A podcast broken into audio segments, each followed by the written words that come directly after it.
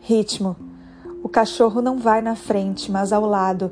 Não quer apressar a vida que já nasce curta, como suas patas de bacê, como seus pelos brancos, como os cabelos tão mais brancos da senhora ao lado.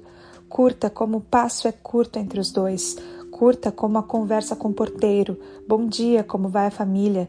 Não sei, diria ela, se fosse honesta, mas bem obrigada é tal a resposta a quem pergunta sem querer. Pipoca não entende de conversas curtas, mas sabe imenso de corridas breves. O tempo dele e da senhora ao lado é o mesmo. O tempo é um bicho estranho e frágil de se fuçar e fazer sumir. Basta chegar perto, ouvir seu zunido, esmagar com a pata dianteira e pronto, aí está o tempo caído morto. Grotesco exemplar das espécies invisíveis, nascidas para nos absurdar de tão ligeiras, Pipoca não o esmaga, mas também não o perde de vista. É preciso andar devagar com tais passinhos de cão. Uma brisa se apresenta aos brancos pelos e cabelos, friagem que os jornais já avisavam para esta tarde.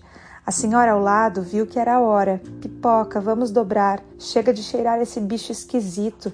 Você é capaz de adoecer comendo os outros, meu querido. A caminhada já tinha dado sua cota de acontecer.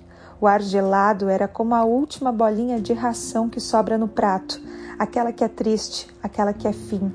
A pequena fração de comida diz a verdade, afinal, que é fado de qualquer cão se conformar com pratos vazios.